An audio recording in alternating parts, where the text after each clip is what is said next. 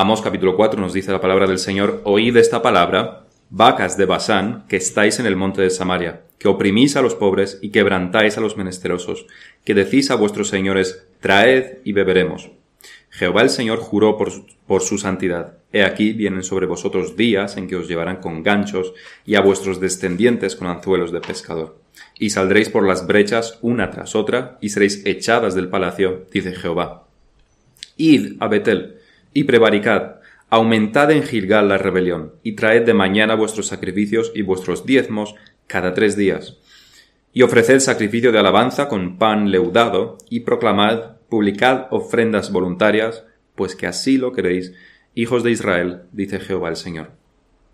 Os hice estar a diente limpio. Eso es lo que Israel estuvo haciendo, esto es lo que Dios ha estado haciendo.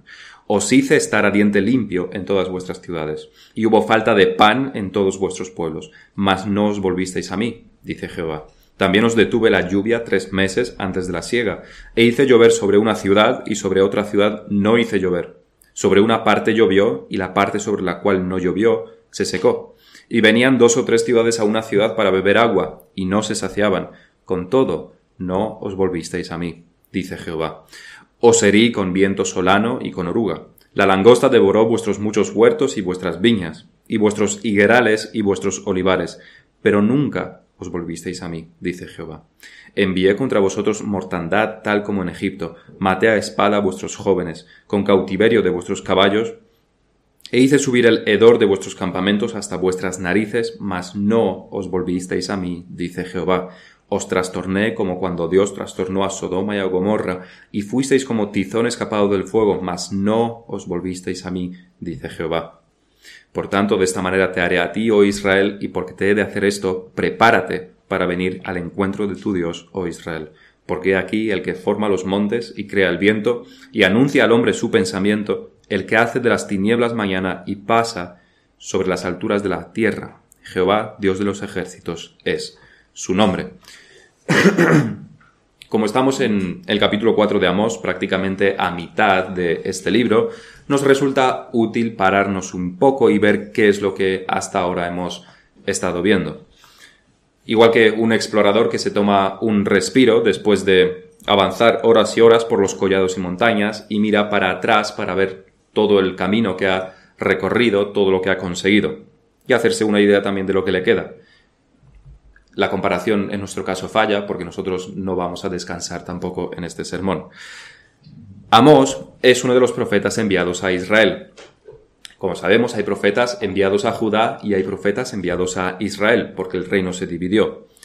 Y otros incluso a las naciones, como es el caso de Jonás. No fue enviado, Jonás no fue enviado ni a Israel ni a Judá, fue enviado a las naciones, eh, en particular a, a Siria.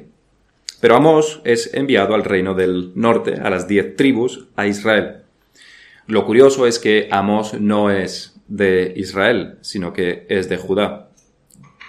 Pero no es solamente un extranjero en esta tierra.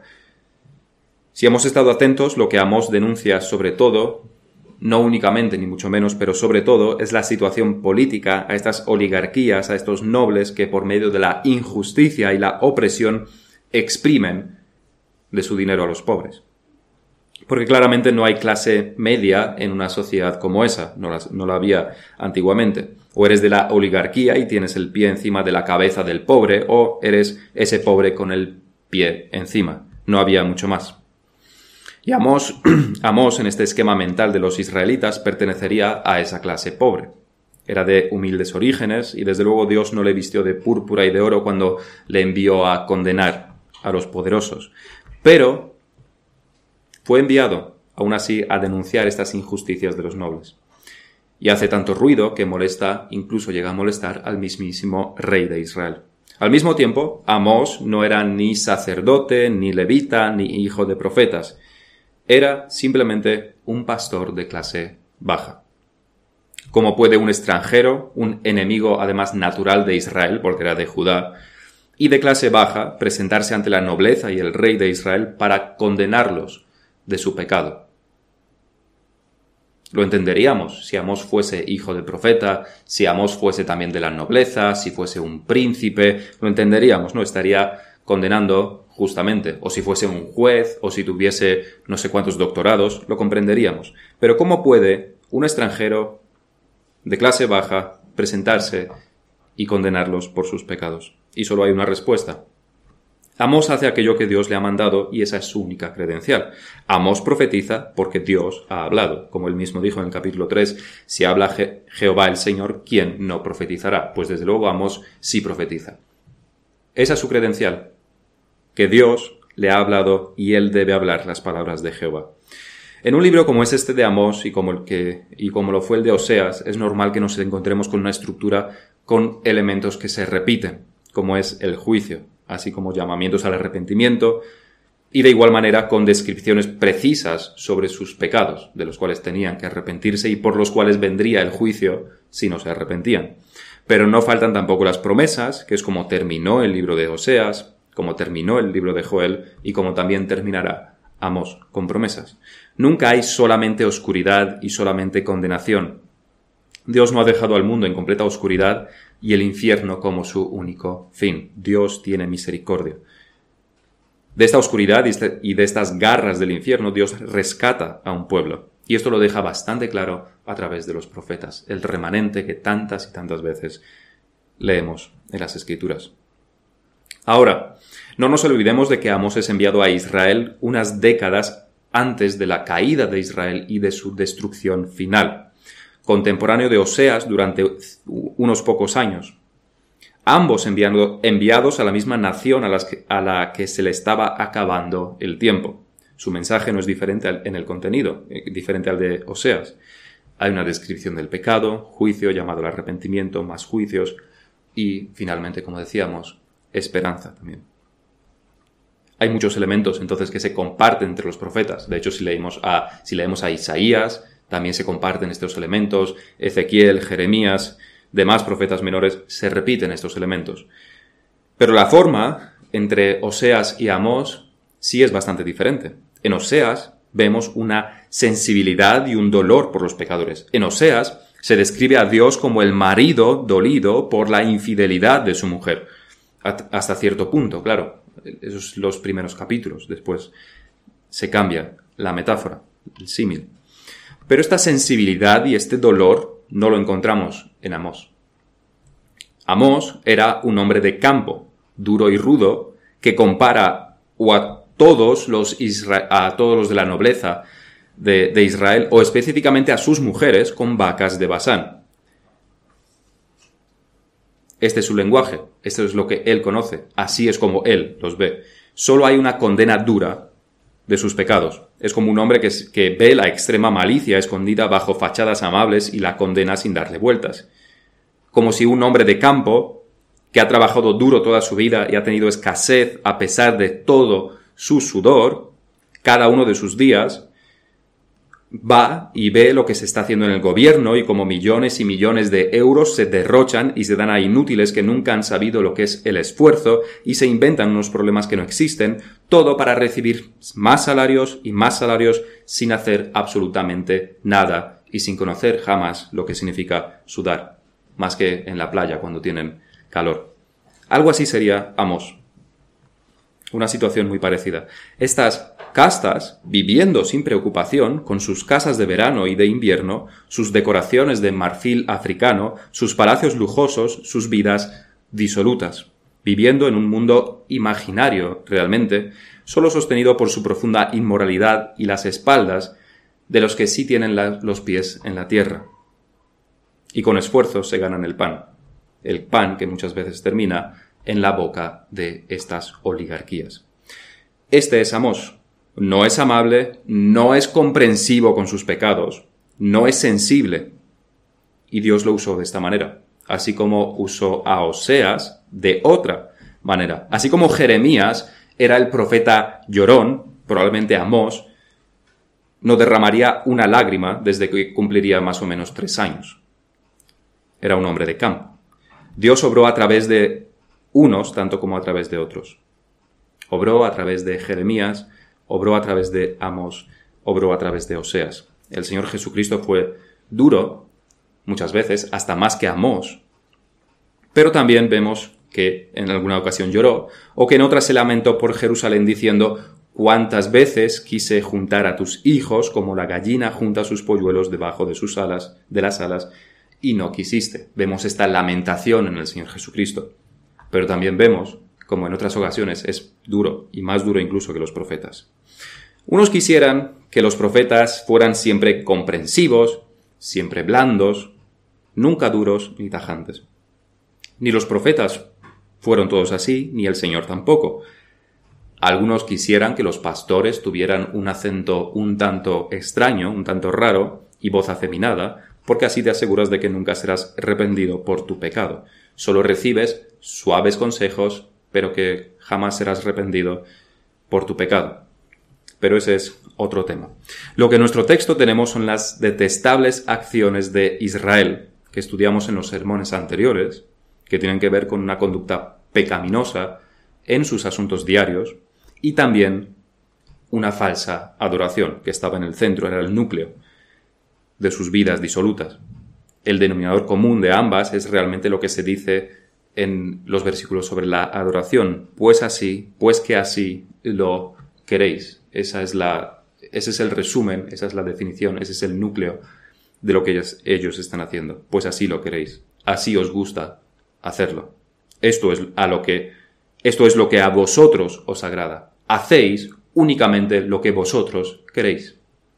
Eso es lo que hacéis. Pero lo que al hombre agrada y lo que el hombre considera bueno, por norma general, es diametralmente opuesto a lo que agrada a Dios y lo que Dios requiere.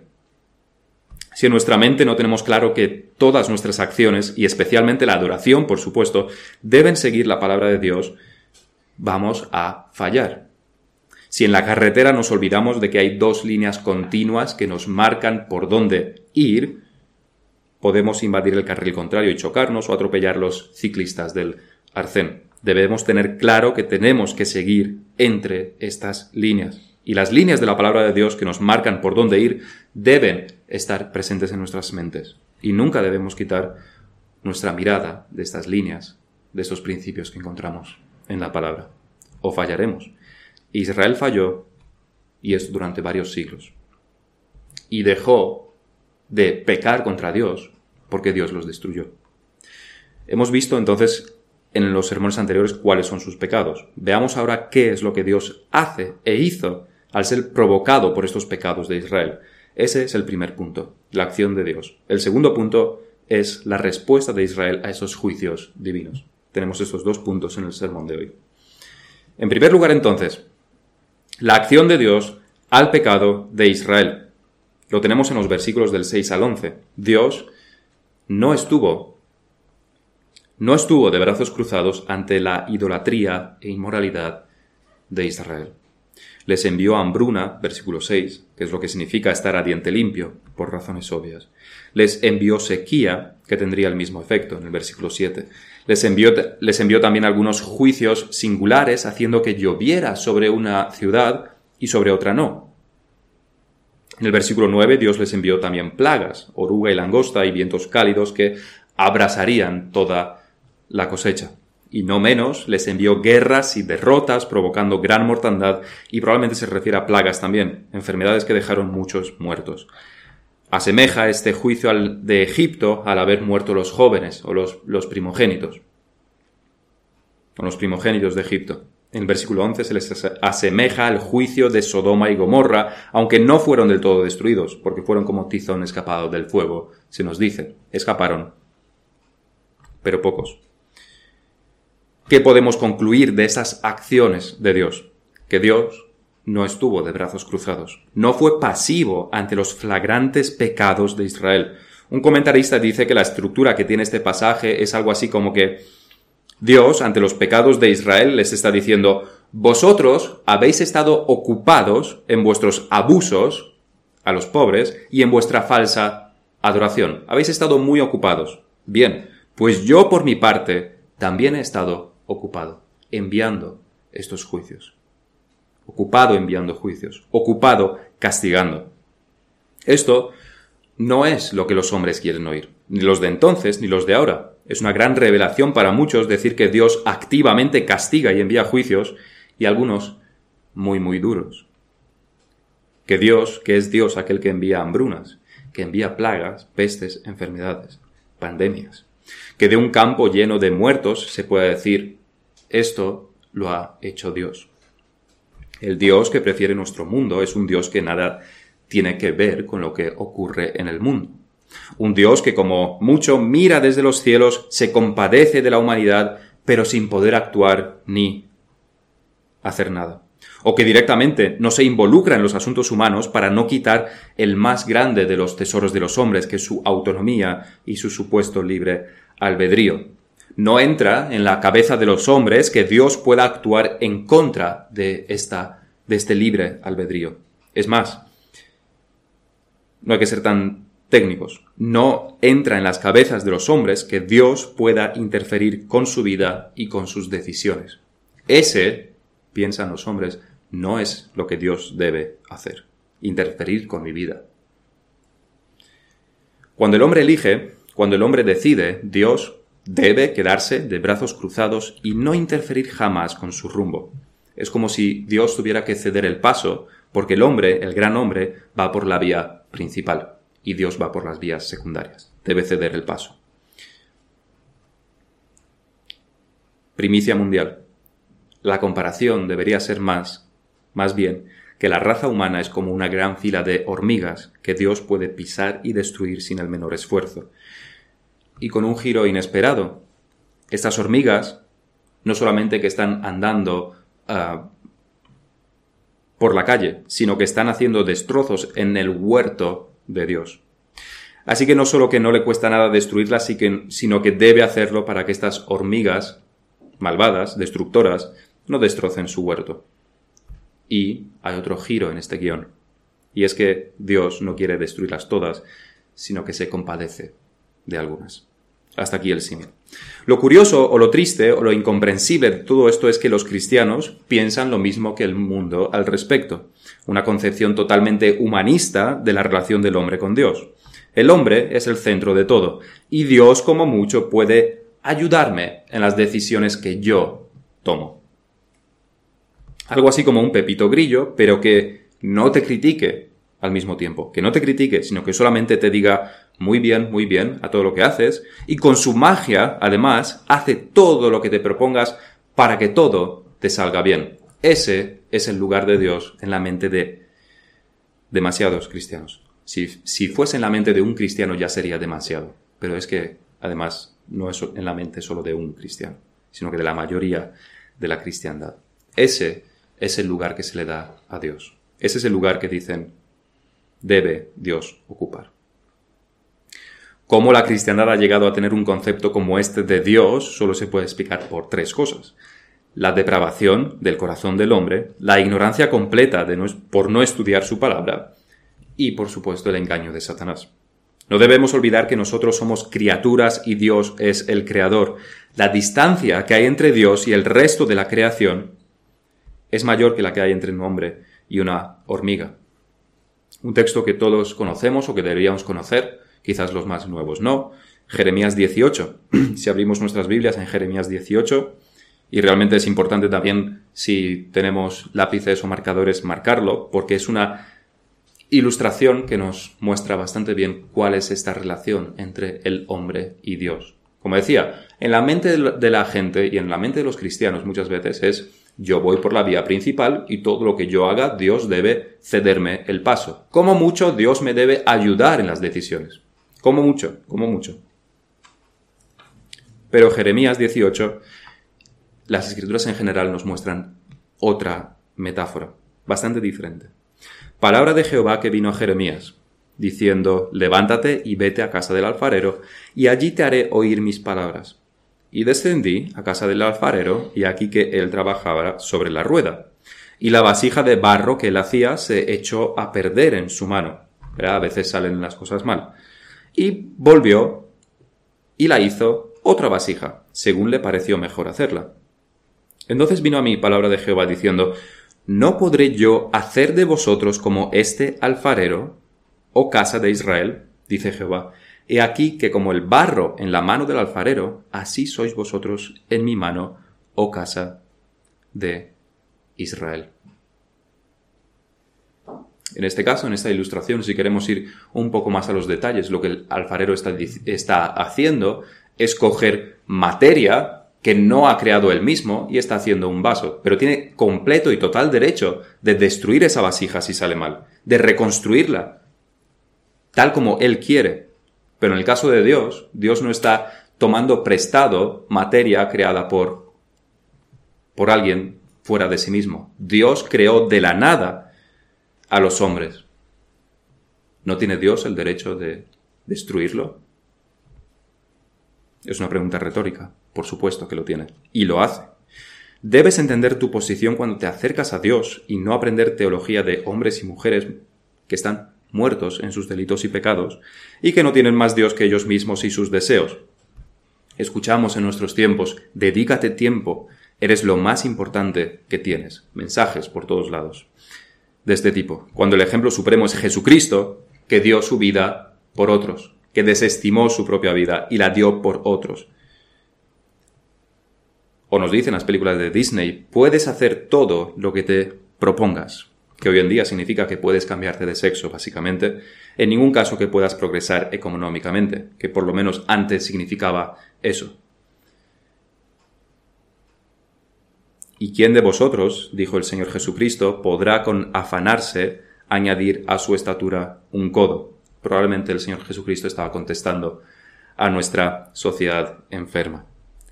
Dios no es pasivo ante los pecados de los hombres, y sus juicios son más bien devastadores. Él es soberano sobre todo lo que ocurre y nada de lo que hay está fuera de su voluntad. La guerra, las enfermedades, las condiciones climatológicas, todo está bajo su dominio y todas las controla Él. Desde el movimiento de las galaxias y a las motas de polvo cuando barremos, todo lo controla Dios. Y no nosotros.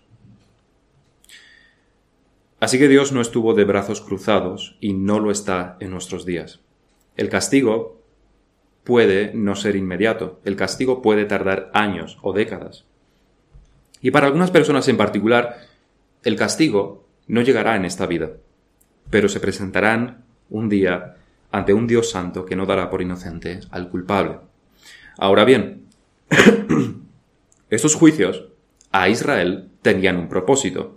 No era mera justicia que Dios tenía que hacer. Si recordamos, Amos empieza el libro con la condenación a las naciones vecinas. En estos casos, lo que Dios traería, esos juicios, eran pura justicia. Pecaron como naciones en el amor al prójimo, cometiendo barbaridades y serían juzgados y condenados por ello, serían destruidos, destruidos. Pura justicia, pura retribución. Pero este no es el caso de Israel. Dios había hecho un pacto con Israel, así que no están solamente bajo este pacto de la, de la creación, de la relación Dios-criatura como los demás. Están también bajo el pacto de Sinaí. Y en este pacto, como ya hemos repetido en muchas ocasiones, hay bendición si hay obediencia y hay maldición si hay desobediencia. Y el propósito de la maldición no es otra que llevarlos de nuevo al camino de la obediencia.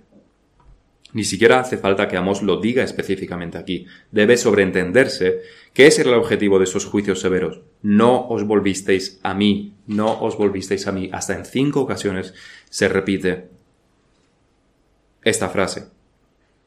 Sus corazones estaban demasiado endurecidos y el juicio de Dios no tuvo efecto sobre ellos. Los golpes de los juicios no quebrantaron ese corazón de piedra de Israel eran el pueblo de Dios, estaban bajo el pacto. Dios disciplinó a su pueblo en el Antiguo Testamento y lo sigue haciendo hoy en día. El teólogo Sproul, que murió también hace, hace poco, dijo, cuando Dios se venga de los reprobados, no tiene otro fin que destruirlos, porque son vasos de ira preparados para destrucción, citando a, al apóstol Pablo en Romanos 9. Pero cuando disciplina a los creyentes, contiene su ira y tiene otro objetivo totalmente diferente en vista. Quiere traerlos de vuelta al buen camino y acercarlos a Él mediante el arrepentimiento. Y Spurgeon, el predicador de finales del siglo XIX, predicó nunca puede haber castigo en un sentido judicial para un hijo de Dios. No puede ser traído delante de Dios como delante de un juez cargado de culpa porque su culpa fue hace mucho transferida a los hombros de Cristo. Pero, aún así, aunque el pecado no puede ser castigado en este sentido, mientras el cristiano no puede ser condenado, sí puede ser disciplinado. Sobre esto veremos más en nuestro segundo punto, cómo Israel respondió a estos juicios de Dios. Pero recordemos, los juicios de Dios a su pueblo tienen el propósito de traer al arrepentimiento. Como hemos dicho y leído, hasta en cinco ocasiones se repite la frase no os volvisteis a mí. Tras cada uno de los juicios se repite esta frase. Les envió hambruna y no se arrepintieron. Sequía y no se arrepintieron. Plagas y no se arrepintieron. Mortandad, enfermedades, derrotas y no se arrepintieron. Dios los trastornó como a Sodoma y Gomorra, por muy poco escaparon y aún así no se volvieron a Dios ni se arrepintieron. El pecado es una enfermedad terrible, peor realmente que cualquier adicción que el hombre pueda tener, y con un final mucho peor que la peor de las enfermedades. Lo podemos ver en los niños. Cuando son obedientes, hay un ambiente de alegría en la casa, risas, todo está bien en la casa. Pero aún en ese ambiente, eligen desobedecer. O eligen romper alguna norma. ¿Qué es lo que quieren conseguir haciendo eso? Saben que hay disciplina y lágrimas y que la alegría se esfuma cuando hay desobediencia. Y todo por un pequeño deseo que tienen, una nimiedad, eligen destruir este ambiente. Pero quizás se vea mejor en los adolescentes, en cómo hay paz en la casa, tienen todo el favor de los padres y realmente todo lo que el hombre puede desear cuando al menos su mente le funciona bien. Y sin embargo, elige desobedecer, no hacer caso, seguir sus deseos. Y tenemos, en vez de paz, guerra. En vez del favor de los padres, enemistad y sospecha. En vez de libertad, castigo. ¿Ha valido la pena? ¿Vale la pena? Por supuesto que no. Como decimos, alguien que tenga la mente clara. El pecado es irracional. Al ver todos estos juicios sobre Israel podemos preguntar lo mismo. ¿Vale la pena ¿Ha valido la pena Israel servir a otros dioses? ¿Vale la pena incumplir la segunda tabla de la ley y oprimir de esta manera a los que tienes por debajo? Hambruna, sequía, enfermedad, muerte. ¿Realmente ha valido la pena? Puede que pensaran, y probablemente así fue, que si no oprimían de esta manera no iban a vivir tan bien, con todos sus lujos y todo el poder que tienen así. Pero es que en el pacto de Sinaí sí se les prometía prosperidad si obedecían. Pero en última instancia, todo pecado es en su núcleo una falta de confianza en Dios. Dios dijo que moriríamos si comemos del árbol.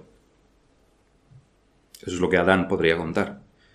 Pero en ese momento, Adán y Eva pensaron, quizás no sea tan así. Quizás Dios nos está escondiendo algo. Quizás los israelitas no confiaron en las promesas del pacto, así que aparte de a Jehová iban a servir también a otras deidades. Además, las naciones vecinas lo hacían, y no a todos les iba tan mal. Hay que ser pragmático, más que vivir por esas leyes de hace cientos de años. Por cierto, esto es lo que es vivir por fe, vivir según la ley de Dios, según los principios de Dios y confiar en Dios. Esto es vivir por fe vivir según la, lo que las escrituras requieren, a pesar de que nosotros veamos una vía pragmática que nos puede dar recompensas más jugosas, quizás. Debemos tener fe, confiar en la palabra de Dios. No es vender todas nuestras propiedades, darlo todo a los pobres, dejar nuestro trabajo y esperar, tentando a Dios, que Dios nos sostenga. Eso no es fe. Eso no es fe. Eso se llama pecado porque es tentar a Dios. ¿Por qué elegimos pecar.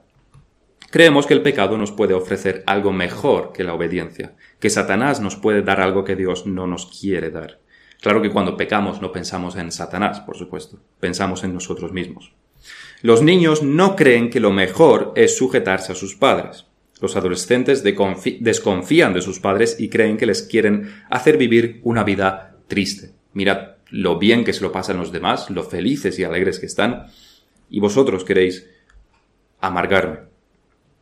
La nobleza de Israel veía más factible ser prósperos robando y oprimiendo que esperando la bendición de Dios haciendo lo justo. En última instancia es un problema de fe, igual que lo fue en el Edén. El deseo que crece y crece y destruye esta fe, a esta confianza, a creer a Dios. El deseo destrona la confianza en Dios. Este es el pecado y lo que las escrituras nos demuestran a través del ejemplo de Israel es que la simple disciplina, el solo castigo, no resuelve de por sí el problema del pecado del hombre.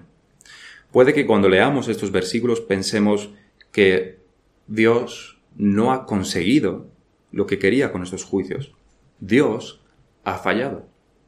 Si les ha enviado tantos juicios para que se arrepientan y no se han arrepentido, Dios ha fallado. Pero no olvidemos que estas cosas no ocurrieron para ellos. Les ocurrieron a ellos, pero no fueron para ellos.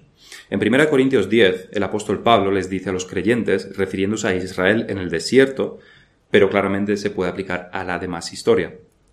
Dijo el apóstol Pablo, 1 Corintios 10, 11, y estas cosas les acontecieron como ejemplo, y están escritas para amonestarnos a nosotros, a quienes han alcanzado los fines de los siglos. Estas cosas que leemos en Amós, que leemos en los demás profetas, están escritas para que nosotros tomemos ejemplo de, ello. Y lo que podemos aprender aquí es que el pecado no se resuelve solo por las circunstancias externas. Si Dios no obra en el corazón, no puede haber arrepentimiento. Por la maldad del hombre, por la impotencia moral del hombre. Antes usé la ilustración de que los juicios eran como golpes que no lograron cambiar su corazón de piedra, que no lograron destruir este corazón de piedra. Y así es siempre para los inconversos. Porque la solución, lo que las escrituras nos, dicen, es que Dios debe dar un corazón de carne, como se ilustra en Ezequiel. Esa es la única esperanza del hombre, esa es la única solución. Los golpes, el martilleo en el corazón endurecido del hombre de piedra nunca van a resolver su situación de pecado. Dios debe dar un corazón de carne o estamos condenados. Esa es la única esperanza de los hombres. Ahora, una vez tenemos corazones de carne, es decir, hemos sido regenerados, convertidos, traídos a la luz, ahí es donde la disciplina es efectiva. No sin la obra interna del Espíritu Santo, eso sin lugar a duda, pero el Espíritu Santo mora en el creyente y obrará para que la conciencia acuse y lleve al arrepentimiento. Esto en el caso de los creyentes, los que tienen el Espíritu Santo morando en ellos. Israel no hizo caso, no prestó atención, siguió pecando y no se arrepintió. Eran el pueblo de Dios, pero eran no regenerados estaban bajo el antiguo pacto, no bajo el nuevo, en el que solamente están incluidos los verdaderos creyentes. Y Dios sigue disciplinando. Y aunque el Espíritu Santo mora en el creyente y el corazón no es de piedra, esto, al mismo tiempo, no significa que automáticamente, para el creyente, la disciplina del Señor nos haga arrepentirnos, siempre sin fallos. Hay un proceso y cuanto más sensibles seamos a la palabra de Dios, más directo es este proceso. Vamos a ver cuatro principios para que nosotros podamos responder a las pruebas que Dios envía correctamente. Cuatro principios. Esto, como todo lo demás, no es automático. No es pulsar un botón y ya tenemos el arrepentimiento. Hay un proceso, hay una disciplina positiva, me refiero, no como forma de castigo, a una disciplina que debemos seguir. Igual que para tener una relación buena con Dios, una comunión constante con Dios, debemos usar los medios de gracia. También para, para, ser, para arrepentirnos de, nuestros pecados debemos seguir, por lo menos, ¿no? Estos cuatro principios, estos cuatro principios para responder las pruebas correctamente. El primero de los principios es observar la mano de Dios. Observar la mano de Dios en todos los eventos. No hay nada en nuestro mundo que ocurra por casualidad. Todo está guiado por la providencia de Dios. Todo está bajo la soberanía de Dios. Tanto lo bueno como lo malo. Y esto es un esfuerzo consciente que nosotros debemos hacer porque la sociedad está diciendo todo lo contrario. La mente de, de, nuestra sociedad, de nuestra cultura, está diciendo todo lo contrario. Como mucho, como mucho se dice, se ve la acción de Dios como un relojero que dio cuerda a la creación en sus inicios y ahora todo funciona por sí mismo sin que Dios tenga que hacer nada, como ese reloj se le ha dado cuerda una vez y después ya funciona por sí mismo. Pero la mayoría en nuestros tiempos niega incluso eso, por lo menos si vamos a los detalles. La profunda ignorancia ha hecho que muchos cristianos de, de, de nombre sucumban a estas filosofías y se unan a los ateos y agnósticos al llamar a Dios un Dios de los huecos, que es la traducción literal del inglés, o un Dios de los vacíos, que creo que es la traducción oficial, Dios de los vacíos. Lo que esto quiere decir es que Dios solo actúa allí donde no tenemos una explicación científica. Por ejemplo, si en la Edad Media no se sabía sobre la ciencia detrás de que, de que un rayo cayese, no se sabía por qué, entonces ese rayo fue producido por Dios. Pero como ahora sí tenemos una explicación, pues Dios no nos hace falta. Lo mismo con la creación misma.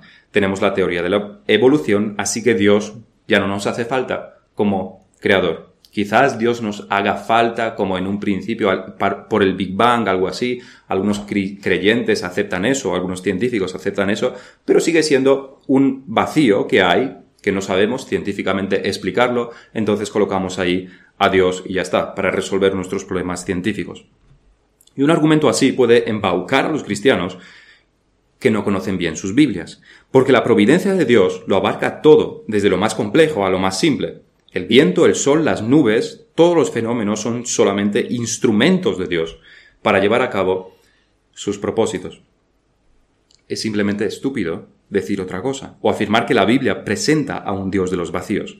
Cuando los israelitas debían dar gracias por las abundantes cosechas, es decir, darle gracias a Dios porque les han dado abundantes cosechas, ¿acaso no sabían los israelitas que la cosecha fue tan buena porque no hubo plagas y porque llovió abundantemente en otoño y primavera? ¿Acaso pensaban que era la acción directa de Dios y que no podían, eh, no encontrar una explicación, así que se lo atribuían, atribuían a Dios? Claro que lo sabían, pero sabían que Dios estaba detrás de estos fenómenos. Igual que en nuestro pasaje, retuvo la lluvia y envió plagas probablemente no como milagros, sino que tendría su explicación en el mundo, por, por el movimiento de los vientos, ¿no? Por, por muchas otras cosas. Quizás tardase años en, en gestarse esa condición. Tendría, por supuesto, una explicación científica, por supuesto. Pero eso no quita que fuera la obra de Dios. Del mismo modo, si nos enfermamos, si nos rompemos una pierna, si sufrimos injusticias, no pensemos que porque sepamos por qué o cómo ha ocurrido, sabemos cómo ha ocurrido, entonces nada tiene, nada tiene que ver con Dios. Todo está guiado y dirigido por Dios, incluso las acciones de los hombres. Calvino dijo, los hombres no pueden hacer nada sino por la voluntad secreta de Dios, ni pueden intentar hacer nada sino lo que Dios ha decretado con anterioridad en sí mismo y determina por su dirección secreta. No somos llamados a juzgar todos los acontecimientos del mundo, pero sí somos llamados a juzgar lo que a nosotros nos ocurre. Este es el primer principio. Observa la mano de Dios en todos tus asuntos. Ten esto presente. No dejes engañarte, no te dejes engañar por la filosofía del mundo, que o bien borra del todo a Dios de sus mapas o bien lo presenta como un Dios de los vacíos. Ten esto presente en tu mente. Observa la mano de Dios en todos tus asuntos. El segundo principio es medita, medita en tus pecados y conducta. Medita, piensa, usa tu mente, examínate. Examinaos a vosotros mismos, requirió el apóstol Pablo. Para poder conectar lo que nos ocurre con el por qué nos ocurre, debemos pensar en nuestra conducta y poder así descubrir nuestros pecados. Por supuesto que nosotros cuando cometemos pecados no siempre somos del todo conscientes o algunas cosas que son conductas pecaminosas las hacemos porque nuestra mente, que no está informada por la palabra de Dios, pensamos que es correcto. Debemos descubrir estos pecados. Esto lo deberíamos hacer incluso sin disciplina, como dijo el apóstol Pablo. Si pues nos examinásemos a nosotros mismos, no seríamos juzgados. Pero eso es un deber que los cristianos deben hacer, examinarse a sí mismos. No toda adversidad en nuestra vida es debido a la disciplina del Señor. Porque también hay pruebas que el Señor nos envía. Son pruebas, no son disciplinas. Pero debemos examinar nuestros hechos para saber si se trata de una disciplina o se trata de una prueba. En última instancia, tanto las pruebas como la disciplina persiguen el mismo fin, que es acercarnos a Dios, fortalecer nuestra fe. Pero la única manera en que la disciplina consigue esto es a través del arrepentimiento. Y al arrepentimiento llegamos solamente si conocemos nuestros pecados. A Israel le ocurrieron todas estas desgracias, pero en ningún momento se paró a pensar en el por qué.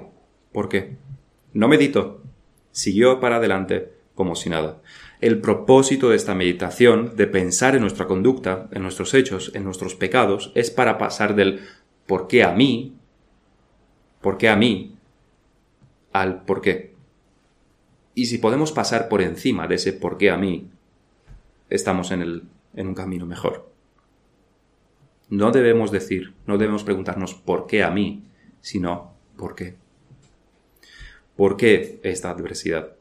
¿Por qué me la envía el Señor? Si son pruebas, no llegaremos a una conclusión en particular, pero si nunca llegamos a una conclusión, entonces debemos preocuparnos. Porque el tercer principio es la humildad. Primero, que debemos tener bien asentado que Dios es el soberano sobre toda situación. En segundo lugar, debemos meditar específicamente en nuestra conducta. Y en tercer lugar, debemos hacerlo con, hacerlo con humildad. Porque si partimos de la base de que nosotros no hemos pecado, los demás esfuerzos y el demás conocimiento no nos sirve para nada. Estamos, de hecho, muy enfermos si esta es nuestra situación. Si partimos de la base de que nosotros no hemos pecado. Si pensamos que sí, tenemos fallos, por supuesto, como todos, pero rechazamos cualquier acusación concreta. Además, nos decimos, hay otros bastante peores que yo. Lo que yo haya podido hacer está bastante alejado de, que, de lo que ese hermano ha hecho. Y probablemente, probablemente sea verdad. El Señor Jesucristo dijo, De cierto os digo que los publicanos y las rameras van delante de vosotros al reino de Dios. Sí, es totalmente cierto. Los fariseos no hicieron pecados, no hacían pecados tan externos, por lo, por lo menos tan profundamente pecaminosos para los de fuera, por lo menos, como las rameras. Por supuesto que no. Eran mejores en ese sentido que las rameras. Bueno, los publicanos y las rameras van delante de vosotros al reino de Dios, incluso con estos pecados más flagrantes.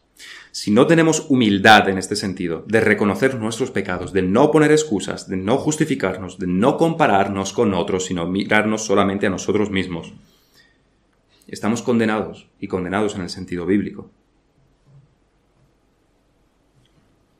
Condenados en el sentido no de disciplinados, sino condenados como aquellos que están fuera de la salvación.